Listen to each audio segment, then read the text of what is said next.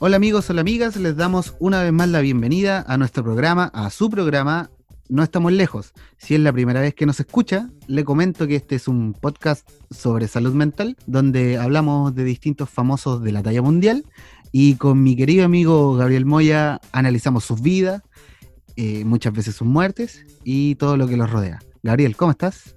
Hola Felipe, muy contento de seguir al aire, eh, agradeciendo nuevamente y como siempre lo hacemos a las personas, auditores, auditoras de todos los lugares, de distintas latitudes en el mundo, así que súper motivado. Hoy día tenemos a dos tremendos invitados. Sí, efectivamente. Como ya lo habíamos adelantado la semana pasada, Gabriel, el día de hoy tenemos dos invitados.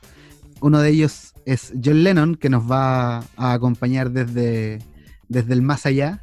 Y también un, invitado presencial, Gabriel, técnico en rehabilitación, con siete años de experiencia. Actualmente cumple la gran función de trabajar con niños, niñas y adolescentes de nuestro país en lo que es la temática del consumo de sustancias y alcohol. Así que le damos la gran bienvenida a Cristian Silva. ¿Cómo estás, Cristian? Hola Felipe, hola Gabriel, muchas gracias. Eh, muy bien, me encuentro muy contento, muy, muy agradecido por la oportunidad de poder participar en, en este podcast, hablando de temas muy importantes y trascendentales para cualquier persona. El agrado es nuestro y, y, y, también te damos las gracias por, por estar acá y por regalarnos tu tiempo, que esto, claro, parecieran que son 45 minutos, pero es más que eso. Así que junto a mi amigo Gabriel, a mi nuevo amigo Cristian, les damos la bienvenida a este nuevo capítulo de No estamos lejos. Eh, bueno, Cristian, nosotros, como sabrás, eh, como ya nos comentaste, eras auditor del, del, programa. Nosotros al comenzar siempre mm, conversamos sobre una estadística y bueno, la que tenemos para el día de hoy, y Gabriel también contarles que según una encuesta del Senda realizada este mismo año, el 27 de junio, dice que el 41% de las personas encuestadas ha consumido menos alcohol en comparación a antes que comenzara la problemática del, del COVID-19. El 32% dice que ha consumido lo mismo y el 21% dice haber consumido más. Yo, sinceramente, siempre pensé que esto iba a ser totalmente al revés, que íbamos a tener un, una debacle con, con, con las estadísticas del, del consumo de, de, alcohol y drogas, pero parece que no. ¿Qué me dicen, Cristian? Sí, eh, es bastante impresionante. A mí me, me, me choca el, saber de que eh, producto de, de, la pandemia o de, o de finalmente la, cuarentena que, que, estamos hoy en día, eh, ha producido que las personas consuman menos. Porque claro, como tú decías, todos esperábamos, los que trabajamos en, en, en esta área también, esperábamos que el consumo aumentara y aumentara en, en un gran porcentaje, pero finalmente esto fue eh, a la baja y, y, y, es bastante bueno en cierto sentido. Es claro. bastante bueno. Pero, ¿por qué se debe? ¿A qué, o a qué se debe? Eh, eso es otro tema también. Y yo creo que esa es la, la pregunta que, que, hay que plantearse, Gabriel. Sí, efectivamente eh, llama la atención la estadística y tiene que ver, creo yo, con las necesidades, pues las prioridades de la vida. Se, se, han aperturado nuevas prioridades que tienen que ver con la sobrevivencia, más allá de los mismos placeres o, o la, la, necesidad de suplir eh, distintas situaciones, distintos problemas con, con sustancias. Entonces las necesidades eh, están puestas más bien en la supervivencia. Y eso se, se da en otros contextos. Los placeres eh, quedan en, en, segundo lugar ante la necesidad de, de, sobrevivir. Por ejemplo, en las poblaciones está dispuesto, y no solo en las poblaciones, sino que en algunos sectores que de, de clase media se está privilegiando la repartición de alimentos mediante ollas comunes, cosa que no se veía desde la dictadura. Mm. Entonces, eh, eh, las prioridades están de las familias eh, están puestas en otro lugar. Sin duda hay algunas personas que van a seguir consumiendo alcohol porque tienen eh, el acceso como para poder hacerlo, pero la mayoría de las personas se ha, ha tratado de disponer los recursos mínimos hacia cosas mucho más básicas. Sí, y Cristian hace un rato fuera de grabación nos comentaba algo súper interesante que él ha visto en alguno de sus usuarios. Cristian, ¿pudiese comentarle a la gente esta situación tan extraña? Precisamente, eh, un poco bajar un poco este, esta estadística a, la realidad. Y obviamente como tú me decías, eh, el tema de, los usuarios que, por lo menos trabajo eh, yo a, diario, se han visto bastantes casos de que precisamente ha disminuido este el tema de, del consumo, eh, tanto de marihuana como otras drogas, eh, mm. y precisamente también por un tema de supervivencia, como decía Gabriel también, de que prefieren tener dinero para alimentarse a ellos y su familia, eh, más que gastar en, la propia necesidad de drogarse. Y eso, mm. claro, nos, da un, un, indicador de que podemos dar ese, ese paso más allá de que podemos darle a conocer de que finalmente las drogas no son necesarias mm. para poder sobrevivir o para poder vivir en, sí toda la mm. vida. Claro, producto de este, de, este tema, de, esta, de, la actualidad que vivimos hoy en día, eh, se nos hace más llevadero el, tema del consumo, de que no, no, no tengamos que, que trabajar en, en poder bajar ese consumo, sino que lo hacen de forma automática ellos mismos. Sí, me hace mucho sentido lo que dices porque pareciera, desde la conducta misma simplemente, que el nivel de dependencia cuando suceden esas cosas pareciera no ser tan profundo, porque tienen la posibilidad estos adolescentes de poder definir al menos cuáles son las prioridades o al menos darle una distribución de propiedades que le ayuda, como Gabriel decía, al tema de la supervivencia, tratando de sacar un poco la, la sobrevivencia misma que muchas veces significa el consumir droga, porque como lo hemos conversado en otros capítulos con Gabriel, y, bueno, en el mismo capítulo anterior, siempre que hay patologías de salud mental, estas llegan a suplir algo, llegan siempre, eh, al menos nosotros creemos, eh, si tú tienes alguna otra opinión también eh, la podemos discutir, siempre llegan como a satisfacer una necesidad. Entonces, entonces, mm, a mí en lo personal me parece que, que, puedan hacer esta diferenciación eh, los adolescentes con los que tú trabajas, eh, me alegra mucho porque, como te decía hace un rato, pareciera que el, nivel de dependencia no es tan alto por ahora. Exacto, y eso, y eso se da un poco también por el contexto en el que están viviendo. Y, eh, el estar en, casa con la familia, mm. viendo las necesidades reales que pasan a diario, le, hace a ellos también le, le, juega un poco en, en su pensamiento respecto a esta, a esta esfera del tema de, la, de las drogas, ¿cierto? Porque, sin embargo, es bastante preciso mencionar de que los chiquillos eh, con los que se trabajan, los adolescentes, muchas veces no pasan en la casa. Están más o en plazas, o en mm. la escuela, o, o con amistades, entonces, no ven la realidad de la familia, solamente llegan a dormir o llegan a comer. O... Muchos, muchos de ellos son así. Entonces, mm. ahora ver esta realidad desde, desde su propia eh, vivencia, eh, viene como, yo creo, a, dar esta estadística de que finalmente se reduce el consumo. Bueno, y en realidad, eh, como bien decías tú, Felipe, nosotros no por disminuir, no por una lógica de disminuir las problemáticas de salud mental o el mismo consumo de sustancia que pueda tener una persona, eh, vemos como eh, no el problema principal ahí. Entonces, esto lo demuestra además, porque emerge otra situación compleja para la vida de las personas y el consumo es dejado de lado un poco. Por supuesto, eso no va a ocurrir en todas las personas. Hay otras eh, personas que eh, no ven tan problemático lo que está ocurriendo con la pandemia. O no les ha tocado tan de, cerca eh, vivir la problemática de la escasez de recursos. También puede ser. Pero em, nosotros vemos que hay problemas más profundos que las personas se acercan al consumo por otras situaciones. Y mm. que, por ejemplo, lo vamos a analizar eh, con, esta, eh, con este nuevo capítulo, viendo la vida un poco de, de John Lennon, Beatles y no Beatles, con pareja y sin pareja, como para ir comprendiendo que los procesos no necesariamente tienen que ver directo con el consumo de drogas, sino que hay cosas más profundas que están detrás que son muy interesantes poder analizar.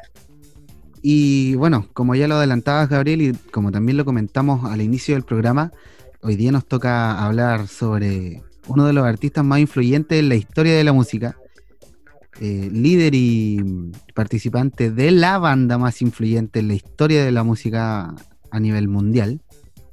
Eh, bueno, se podrían, podríamos estar hablando toda la noche de, los galardones que tienen los Beatles, pero eh, se presentan por sí solos. Así que hoy día, bueno, como tú dijiste, Gabriel, vamos a hablar un poco sobre la vida de John Lennon, su, infancia, su Tengo la, suerte de estar con dos fanáticos de los Beatles. sí, aparte. Y vamos a conversar sobre, como decía, su infancia, su, su adolescencia y, y, bueno, esta, esta gran explosión artística que tuvo durante, durante su adultez. Pero le vamos a dar aquí el pase al, invitado de honor que tenemos hoy día, que pareciera, por, lo que estuvimos conversando, es más eh, maníaco que yo. Y, y, quisiera, bueno, partirte preguntando, Cristian, ¿cuál es el mejor álbum de los Beatles y por qué el álbum blanco? en realidad, eh, mi opinión personal respecto al mejor álbum de los Beatles, bueno, son todos en realidad, pero el que más me gusta a mí por la trascendencia que, significa, Rubber Soul. Rubber Soul. Eh, Gran disco también. Muy, muy buen disco que viene a dar como la transición de los Beatles estilo beat al estilo más psicodélico. Eh, y que viene, viene a dar también un poquito más ese, ese plus también de que vienen con las demás bandas que, que, surgen después de los 60, 70. Esa es mi opinión personal respecto al mejor disco. Y el, el álbum blanco es un álbum pero tremendo, el más acústico de todos, eh, y que viene con, una carga importante de, de misticismo, eh, producto de todo lo mm. vivido en, en, en, la India. Sí, eh, bueno, pero de discos importantes pareciera que la crítica que más sabe no nos daría la razón a ninguno de los dos, porque dicen que eh, Sgt. Pepper es el disco más importante de los Beatles como banda. Y, tiene algo que ver con lo que tú decías hace un rato sobre la psicodelia. ¿Qué, tanto crees tú, Cristian, que aportó el consumo de drogas de John Lennon, el consumo de drogas que tenía Paul McCartney a, este concepto de psicodelia en torno a los Beatles? Y no tan solamente ellos dos, sino que Ringo y George eh, dan un gran porcentaje de, de, esta psicodelia. O sea, partía George al, incursionar en otros instrumentos, da un amplio margen mm. también para poder generar esta psicodelia. Pero ¿a qué viene a aportar un poco la psicodelia o el consumo de, drogas respecto a, eh, respecto a este, a este tema? Eh, viene a generar una apertura en cuanto a lo, a, lo, a lo esencial que viene siendo la música para ellos. Es cómo, se, cómo transmiten eh, la necesidad de, eh, de, comunicar sus propias sensaciones a través de la música. Y es donde empieza también a generar este, este, esta música más compleja, un poquito, o la música más elaborada, en cierto sentido, de expandir un poco el, el, escenario, ya no tan solamente grabar solamente con, un micrófono y, y, los instrumentos y la voz al mismo tiempo, sino que empieza a generar este tema de las mm. pistas que hoy día se utiliza muy, muy obviamente todos los artistas.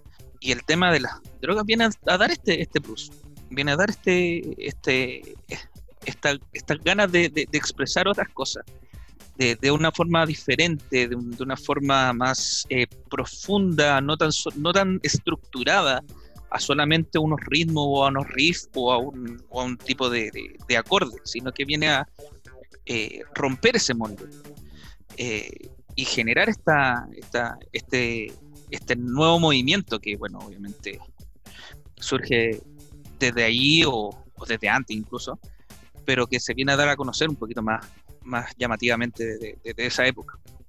Y que la, la gente, a raíz también de la, de la de los famosos que fueron los Beatles, empieza a conocer a la psicodelia. Claro, y empieza como a darle un, nuevo significado también desde tal vez el inconsciente popular a, lo que es el consumo de drogas, porque hasta antes, eh, y, lo podemos ver lo que pasaba aquí en, nuestro país, o sea, hasta hace un tiempo eh, las personas que consumían marihuana eran, ah, los volados, como les decían, y, había esa categorización, y, pero pareciera que eh, también desde, un, desde cierto punto de vista los Beatles eh, o esta psicodelia que, empezaron a crear ellos lograron como reconceptualizar el tema del consumo de drogas.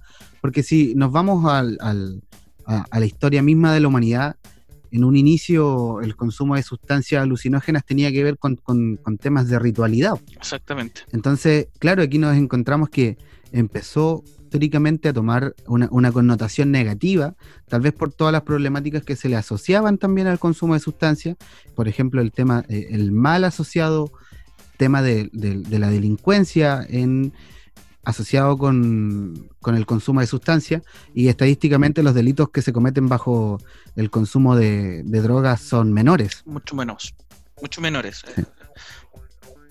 Eh, generalmente las personas que, cometen delito bajo la influencia de, algún tipo de droga terminan cometiendo un delito que no quieren. No sé si se entiende mucho.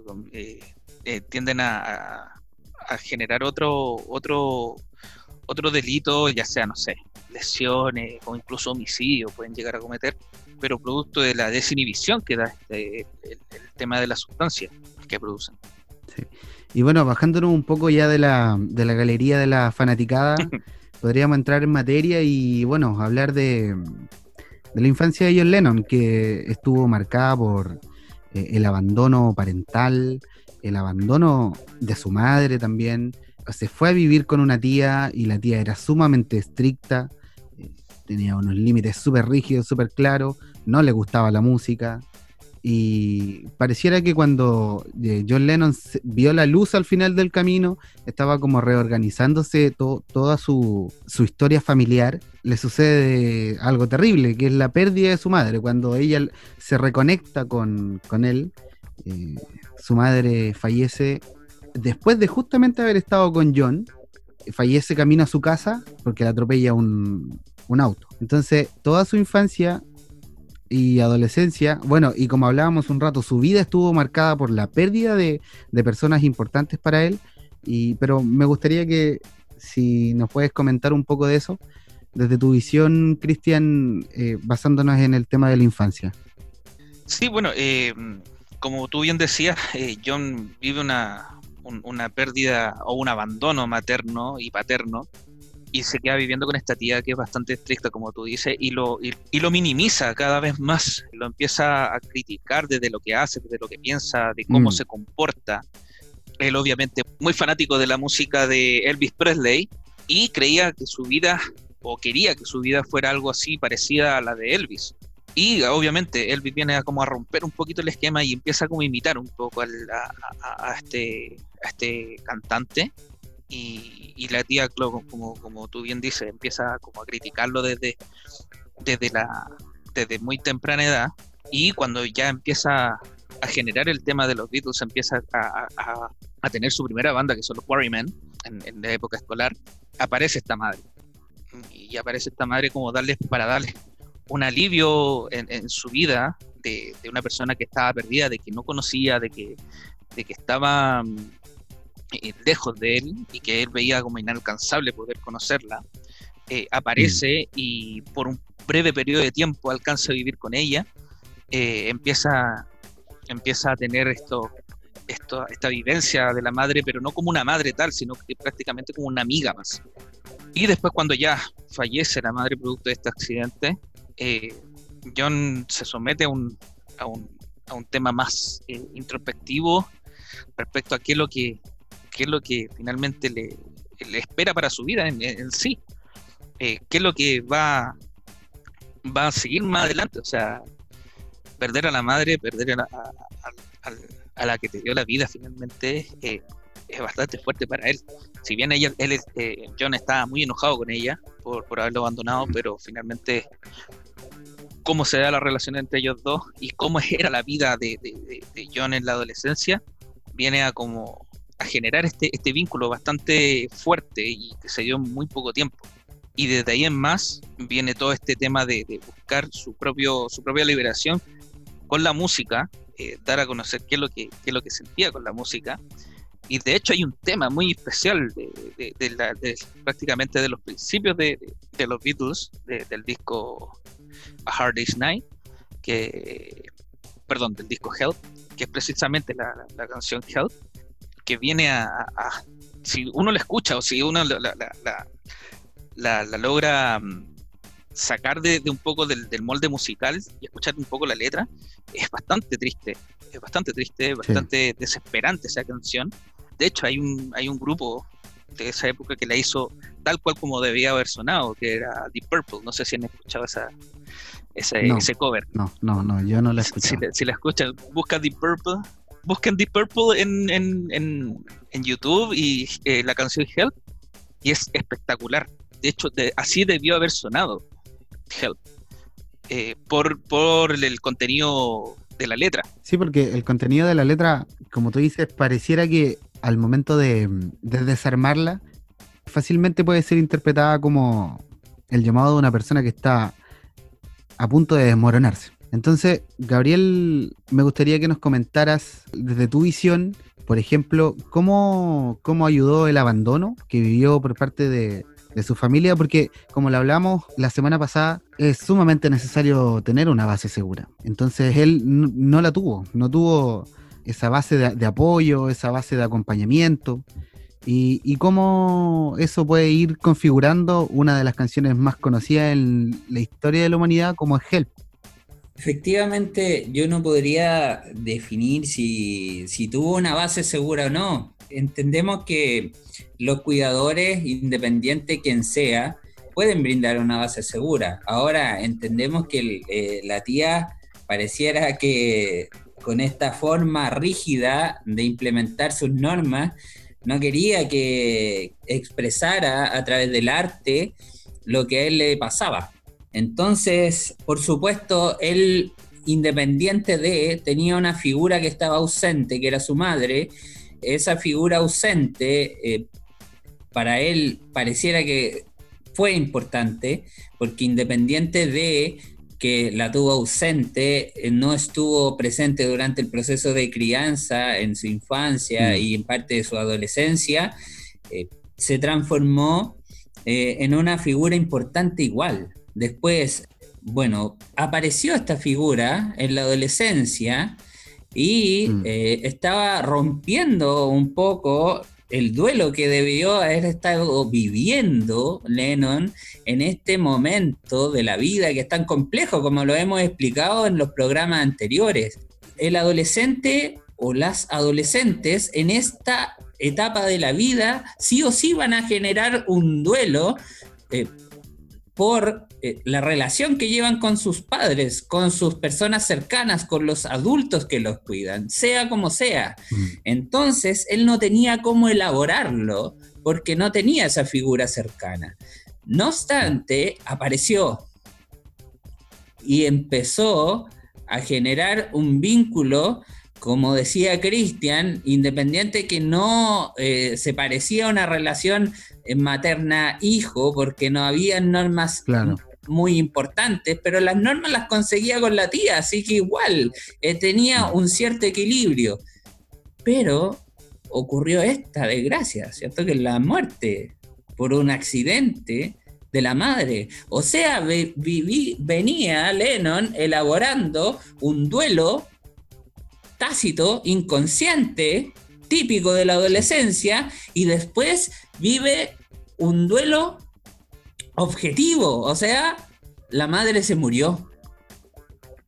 Es un doble golpe para su edad. Es tremendo.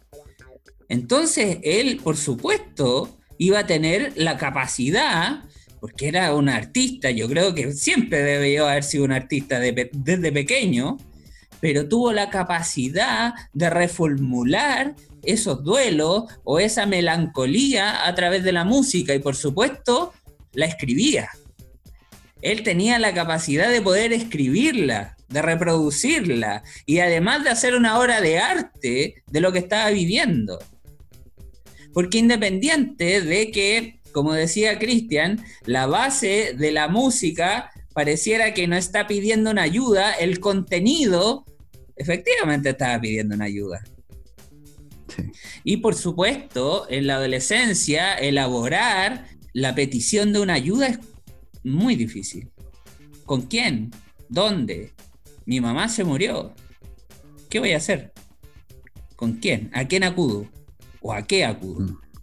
Y ahí, por supuesto, se pueden generar un montón de problemáticas, entre ellos el consumo de sustancias. Eso estaba pensando mientras te escuchaba, Gabriel, el hecho de que debemos agradecerle tal vez al destino, a no sé, pero claramente John Lennon podría haber terminado siendo una persona que muere de sobredosis desconocida. Por supuesto. Pero tuvimos la suerte de que, claro, falleció en las circunstancias que falleció, pero dejándonos un legado, dejándonos una historia, dejándonos una revolución total en la música. Y eso es lo destacable también que, sucedió en su historia, porque como, como tú decías, Gabriel, eh, desde pequeño él mostraba estos dotes artísticos. Cuando iba al colegio, por ejemplo, no era el de las mejores calificaciones, como la mayoría de los artistas, no era el del mejor comportamiento en el colegio, te estoy hablando de un niño. Entonces, él, por lo que yo he investigado en base a lo que se encuentra en internet, él se dedicaba principalmente a, dibujar en las clases, entonces cuando intentó entrar a la universidad, producto de las malas calificaciones, también tuvo problemas. No sé, Cristian, si tú concuerdas en esa información que cuando John Lennon intentó entrar a la universidad, le negaron la entrada y por unos contactos que la tía tenía, él pudo ingresar a, la universidad mm, en Londres. Sí, eh, bastante, bastante eh, acertado tu comentario. De hecho, él, como no era de buen comportamiento, no era una persona muy erudita dentro de los estudios, si bien estaba en una escuela que iba mucha gente muy culta, él no era así. De hecho, él lo mm. que le interesaba era la, música, la música, eh, eh, estar en, en, otro plano. De hecho, logra entrar eh, a la escuela de arte, todo eso, y logra desarrollar este tema. De hecho, ahí se encuentra uno de los grandes amigos de, John, que es Stuart, que posteriormente también muere, producto de un, tumor cerebral, y que también ahí viene a jugar un tema también con, el tema de la soledad, con el tema del abandono, con el tema de, poder decir dónde va el rumbo de mi vida. O sea, todos los planes que yo quiero o necesito o, o tengo se me desmoronan. De hecho, es en esa misma época eh, cuando muere Stuart, es cuando John empieza a indagar o empieza a incursionar en el tema de las drogas, siendo la primera droga eh, las pastillas, como para poder, poder eh, sobrevivir a, los constantes o a, los, o a todos los conciertos que tenían que dar en Hamburgo, que era la, segunda gira que, hacían con, los, ya con los Beatles.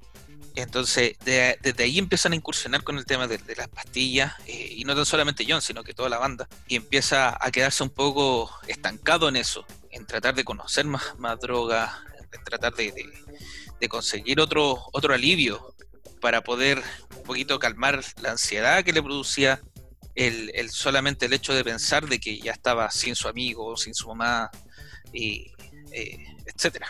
La funcionalidad de la sustancia, por algo nos han perseguido durante la historia de la humanidad, eh, es tremenda, porque efectivamente las personas que están viviendo una situación problemática, no todas, por supuesto, no todas resuelven de la misma manera, no todas se organizan de la misma forma, pero las personas que consumen sustancia, en ese momento desfocalizan la atención del dolor, el dolor interno, no estamos hablando de un dolor eh, de pierna, ¿cierto? Porque para el dolor de piernas o el dolor de algún tipo de enfermedad física, existen tratamientos impuestos por la ciencia, por la medicina, que permiten aliviar ese dolor.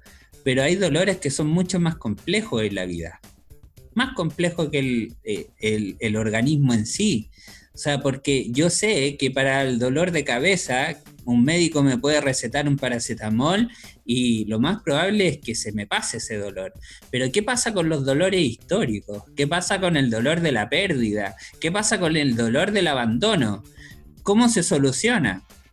Las personas que consumen una sustancia o en el capítulo pasado hablábamos de la bulimia, por ejemplo, ¿cierto? Cuando la persona está vomitando en ese momento, se olvida y desfocaliza toda la atención del dolor interno en una situación puntual. Lo mismo pasa con la sustancia. Y además hay sustancias que permiten estar en un estado durante mucho tiempo, otras que son breves, por eso hay personas que necesitan las que, no sé, por ejemplo, en el consumo de pasta base, las personas necesitan consumir una dosis tras otra porque eh, la duración del efecto es breve y hay otras sustancias que pueden considerarse droga o no. Por ejemplo, la marihuana perdura mucho más tiempo en el, eh, en, el organismo. Y la sensación de, del consumo, como dice la, en lenguaje coloquial, estar volado, la sensación de estar volado perdura más tiempo. Entonces esa sensación de placer la buscan las personas porque de alguna forma hay un vacío detrás o hay un dolor tan tremendo, una sensación de abandono que no se soluciona con otra, con otra situación que puedan estar viviendo. Entonces, eh, por eso se tornan tan adictivas, aparte de lo que genera en el propio organismo la sustancia. Eh, eh, la dependencia misma de la droga, hay una dependencia psicológica, emocional, que permite mantenerla en el tiempo. Sí, me hace mucho sentido, Gabriel, lo que dices, pero también me plantea, por otro lado, otras preguntas.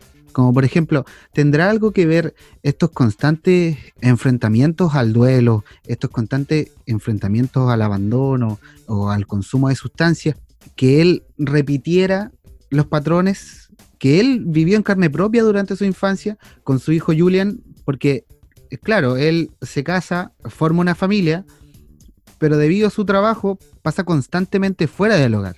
Sobre todo al inicio de la vida de Julian, él no tiene un, contacto cercano con, John Lennon. Pareciera que no se genera una relación de, paternidad, digamos, muy, muy cercana. Y Cristian, me gustaría que complementaras un poco la información porque esta repetición de patrones para mí al menos súper clara que vivió John Lennon en cuanto a su hijo y en cuanto tuvieron con él también. Claro, bueno, él, eh, John eh, se casa poco después de que Ringo incluso se uniera a la banda. Eh, se casa con Cynthia Powell, con una novia que él tenía desde la escuela y que, bueno, tienen a, a Julian, con ella tienen a Julian. Pero claro, como tú decías, eh, repite un poco los patrones, porque finalmente eh, John no es tan, eh, no, es, tan presente con, su hijo, no es una persona que esté involucrada en la crianza o, en el desarrollo de, él, y finalmente lo abandona cuando ya se decide separarse de Cynthia y lo deja a, cargo de ella. De hecho, si se puede comentar un poco, el, Julian después hace unas declaraciones eh, ya de adulto eh, que refiere que Paul McCartney fue más padre que de él que el propio John Lennon, que, el propio padre eh, sanguíneo, ¿cierto? Em, pero claro, repite estos patrones como tú mencionabas, repite la, idea de no ser un padre presente, de, de, generar este abandono y de que finalmente Julian crezca con esta carencia afectiva que le pueda entregar eh, un padre. Sí, y en otras entrevistas incluso llegó a decir que, claro, John Lennon tenía esta, esta postura pacifista, donde apoyaba el amor libre, desmilitarización de algunas zonas, ah, tenía este activismo, ¿cierto? Favoreciendo la paz y el amor. Y Julian Lennon dice explícitamente en una entrevista que, que John Lennon hablaba de estas cosas, pero en realidad eso nunca él se lo demostró. Exactamente. De hecho, como tú mencionas, es una persona que, que finalmente fue contradictorio con lo que hablaba a lo que realmente hacía.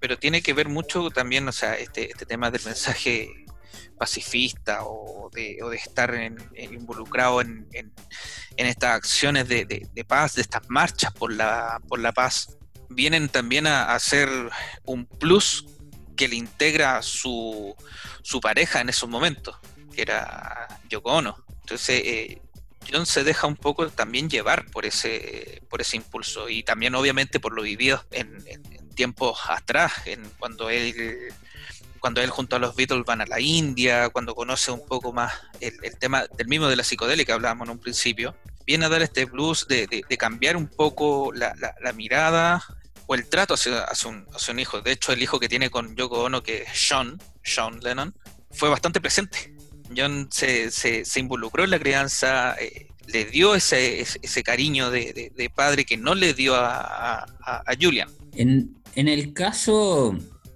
las personas que tienden a la depresión, eh, a la melancolía, ¿cierto? Por lo general les cuesta vincularse cuando ven algunas dificultades para vincularse. No sé si me explico, pero por lo general la persona tiene un temor tremendo al abandono. Por lo general esas personas tienden a distanciarse porque se sienten que son suficientes por sí mismos, pero por lo general hay un temor al abandono, entonces no se vincula. Si John Lennon hubiese estado quizás enamorado lo suficiente de la pareja, de la primera pareja, quizás se hubiese vinculado con ese hijo, porque efectivamente logró hacerlo con otro, pero parece que la pareja le daba como esta estabilidad que él necesitaba o él se sentía lo suficientemente enamorado de, la, de, de su pareja, en este caso Yoko Ono, para también vincularse con su hijo. Trató en lo posible de poder ser un poco más congruente con la historia que él contaba. O sea, eh, si bien nosotros estamos hablando de un personaje muy reconocido a nivel mundial, a todos nos cuesta un poco ser congruentes en la vida, no solo a John Lennon. O sea, todos transmitimos algún mensaje que es contradictorio en algún momento. A todos nos pasa. Las personas que eh, por lo general observamos el problema en el otro también tenemos un problema personal. Y acá eh, John Lennon, por supuesto, le costó vincularse con su primera relación. Entonces, lo mejor es salirse de ahí, porque si no se iba a sentir abandonado. Y para él el sentimiento de abandono era lo más potente. Entonces él evitaba sentirse así, evitaba sentirse solo. Y con Yoko Ono, independiente como fuera la relación, mantenía una estabilidad que quizás con la relación anterior no tuvo. Y eso provocaba, por supuesto, que él también se acercara más a su hijo, que fuera más presente, porque sabía que ahí estaba la estabilidad, independiente de que habían otros problemas, y eso lo sabemos de público conocimiento pero con ella se sentía ahí. Su vinculación estaba con Yoko Ono. Entonces, todo lo que iba a rodear con ella iba a estar vinculado a él y él se iba a sentir seguro, porque lo que siempre evitó es volver a sentirse tan solo como se sintió en algún momento. ¿Será por eso, Gabriel, que mm, eh, John Lennon tomó esta, esta postura como de intentar siempre ir al frente de las, de las vanguardias, tener esta postura de líder, en base a este profundo, como tú decías, eh, temor al, abandono, o sea, tendrá que ver el hecho de que se, mm, rodeaba de tanta gente y, trataba de liderar eh, ciertos grupos para justamente evitar eso? Es muy buena esa pregunta, Felipe, porque efectivamente él eh, se sentía una persona autosuficiente. Lo suficiente para poder liderar si él aparece o emerge un problema personal, ¿cierto? Que es la sensación de abandono, por supuesto que pierde esa autosuficiencia y se desregula y se desconfigura. Entonces, es mejor tomar el toro por las astas, como se dice. Porque si yo no tengo el control de esa situación, capaz que me abandonen. ¿Y qué pasa conmigo? ¿Qué pasa con esa organización? Vuelvo a sentir lo mismo. Emerge esta, este sentimiento de soledad tan potente que evito siempre. Es súper interesante porque eh, tal vez Cristian nos pueda ayudar más en esto que él mantiene en contacto directo con adolescentes. Pero a mí me suena una conducta sumamente similar al funcionamiento de algunos adolescentes que salen de su casa para juntarse con este grupo de pares y tal vez funcionan en base a la misma lógica y, tratan de hacerse líderes de estos grupos que integran justamente para, como le decía Gabriel, evitar este profundo sentimiento de abandono. ¿Qué, has podido ver tú con, tus usuarios, con los, con los chiquillos con los que trabajas? El, tema de, sentirse líderes o sentir que, son parte de, algo, los chiquillos se, ve a diario, o sea, este tema de, incursionar con, grupos de pares o con grupos incluso de personas más adultas que ellos, eh, viene, viene a, demostrar que los chiquillos también buscan un liderazgo o también buscan alguien que los, que los contenga. Eh, y desde ese punto de vista, eh, el incursionar en temas de drogas está muy a la, a la mano hoy en día. El poder incursionar desde muy temprana edad con, con, con marihuana, que hoy en día es, es, la droga reina prácticamente, viene, viene a generar esto, de, buscar un espacio de contención, de buscar un espacio también de, liderazgo, de decir yo fumo más o yo, o yo tengo este poder mayor en cuanto a que yo me consigo la droga o yo la compro.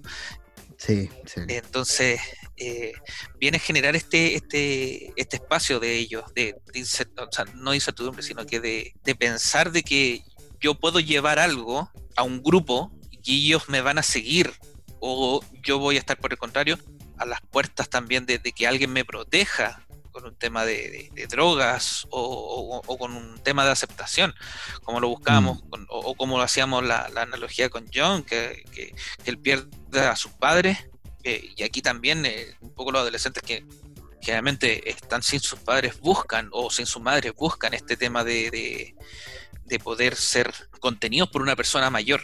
Y ahí obviamente se involucran en otras cosas que obviamente no, son lo más positivo para ellos.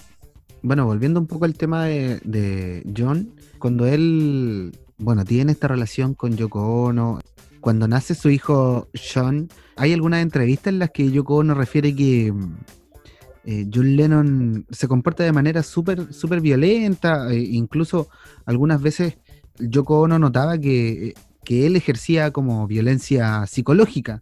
Eh, no solo eh, hacia ella, sino que a su hijo Julian y, bueno, a las demás personas que lo, que lo rodean.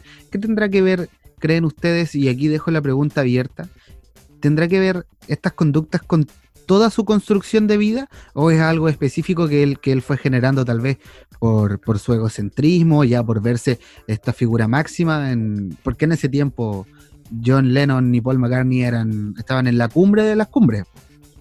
Sí, pero hablando o como siguiendo la lógica de la, personalidad que configuró Lennon, también se debe a otras cosas, por supuesto, pero, pero siguiendo la lógica de la, de la personalidad, las personas que se sienten autosuficientes cuando viven una situación que les provoca pena, por lo general, se pierde la tensión de la pena y se transforma en rabia.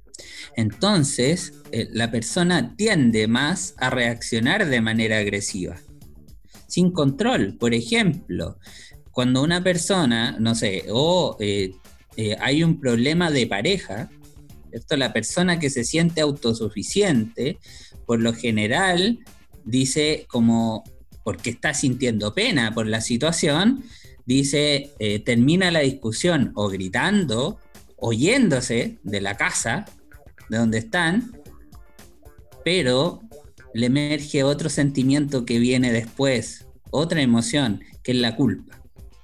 Y vuelve. Y esto le pasó a John Lennon. Le pasó varias veces.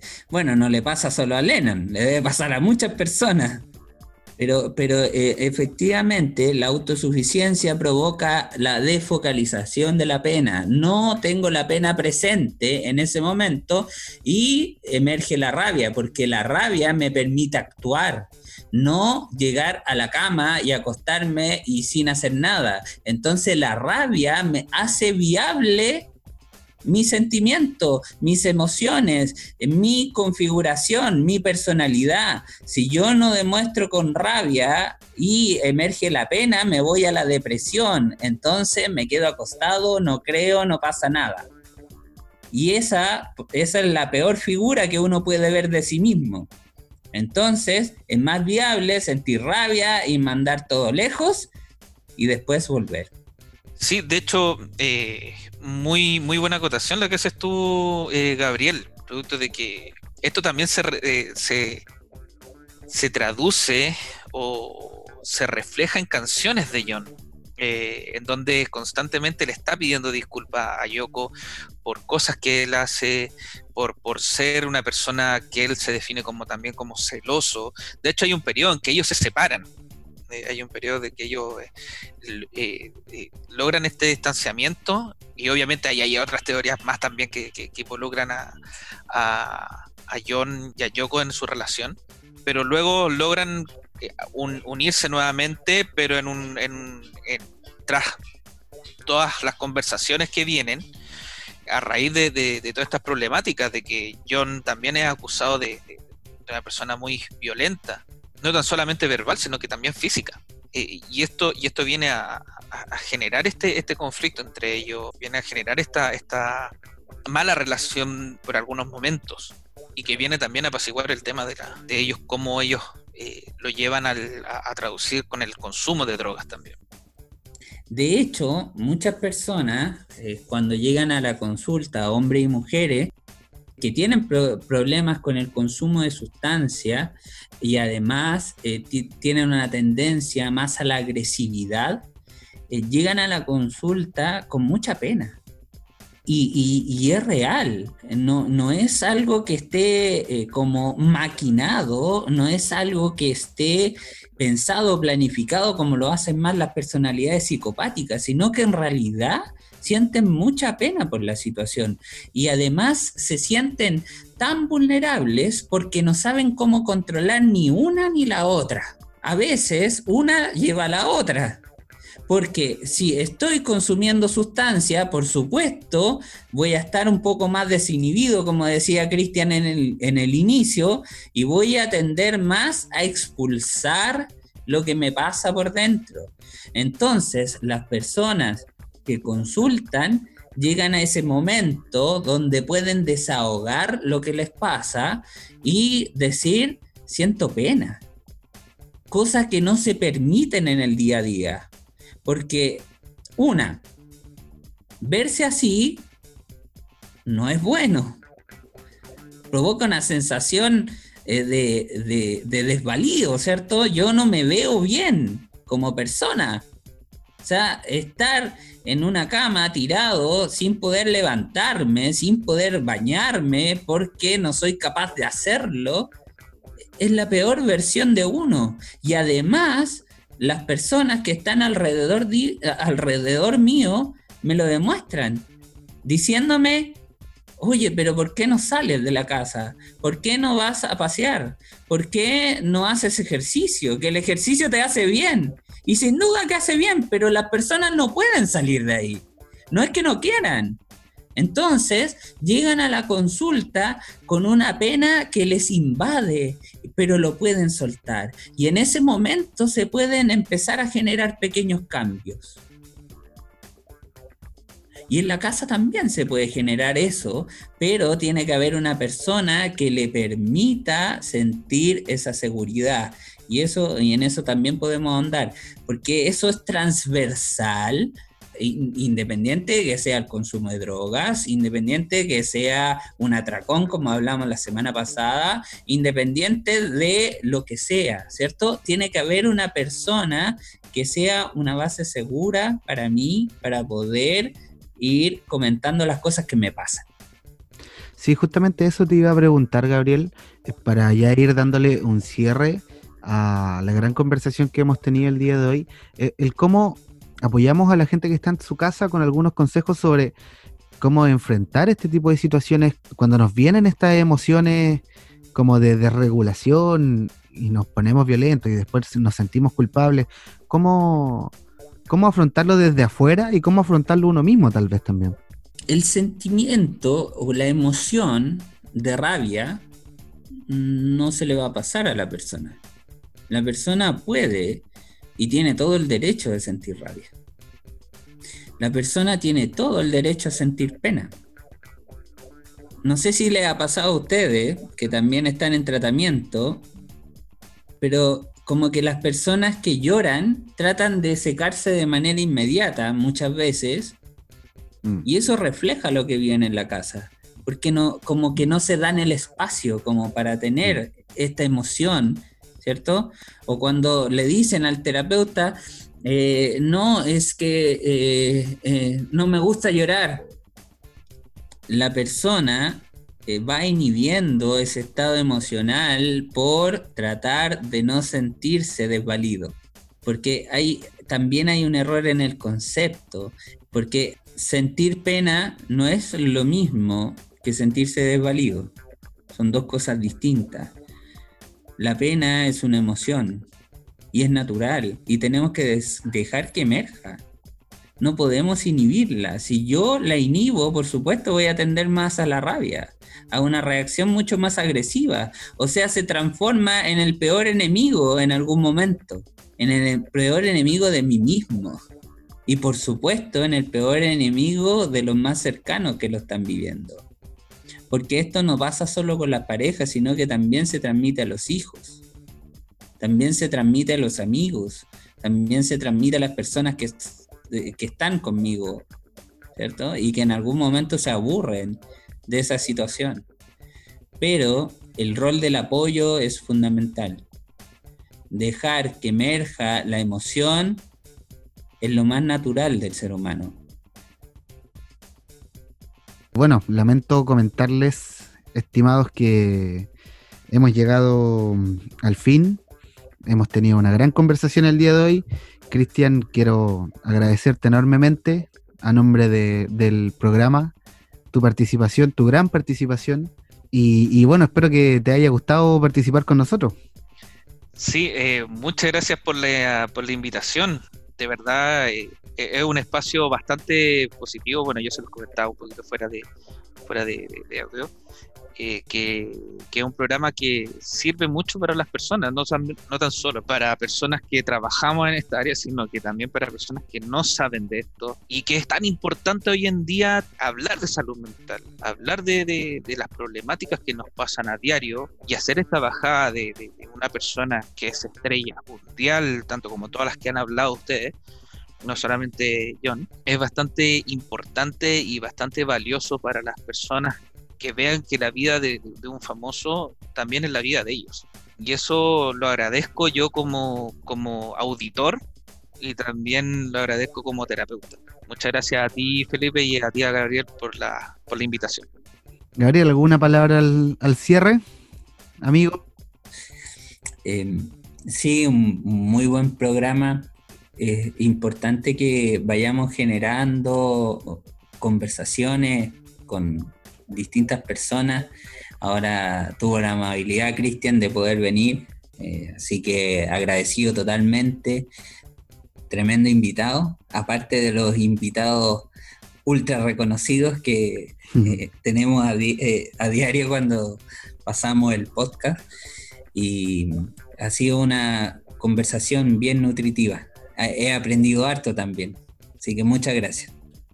Y antes de, dar el último anuncio, Gabriel y Cristian, queríamos contarles que si escucharon algún, algún sonido medio extraño, en nuestras casas se está presentando el caceroleo y las manifestaciones por dos cosas súper importantes el día de hoy. Una de ellas es el retiro del 10% de la AFP y segundo, y más importante aún, son las manifestaciones por la violación y posterior suicidio de, Antonia, un caso que, bueno, ya sabemos ha, conmocionado a nivel país. Y nosotros como podcast, como personas y como profesionales, esperamos que se haga la mayor justicia posible. Así es. Y también esperamos que sea sin mirar su condición económica, su condición política o sus condiciones de poder. Esperamos una justicia real y, que ya que no pudo ser oportuna, porque Antonia no está con nosotros, al menos sí que sea ejemplificadora. Así que como programa nos, sumamos a esas dos causas y bueno, contarles también que la próxima semana vamos a tener a otro invitado, Gabriel. Ya Cristian nos deja. Una vez más, Cristian, te agradecemos enormemente por la participación. Y para finalizar, comentarles que la próxima semana, Gabriel, eh, nos va a acompañar Pablo Vargas, percusionista y cantante de la reconocida banda chilena Juana Fe. Así que mm, de antemano ya le agradecemos a Pablo su disponibilidad para participar con nosotros en el podcast. Y mm, bueno, gracias por llegar hasta acá. Esto fue No estamos lejos.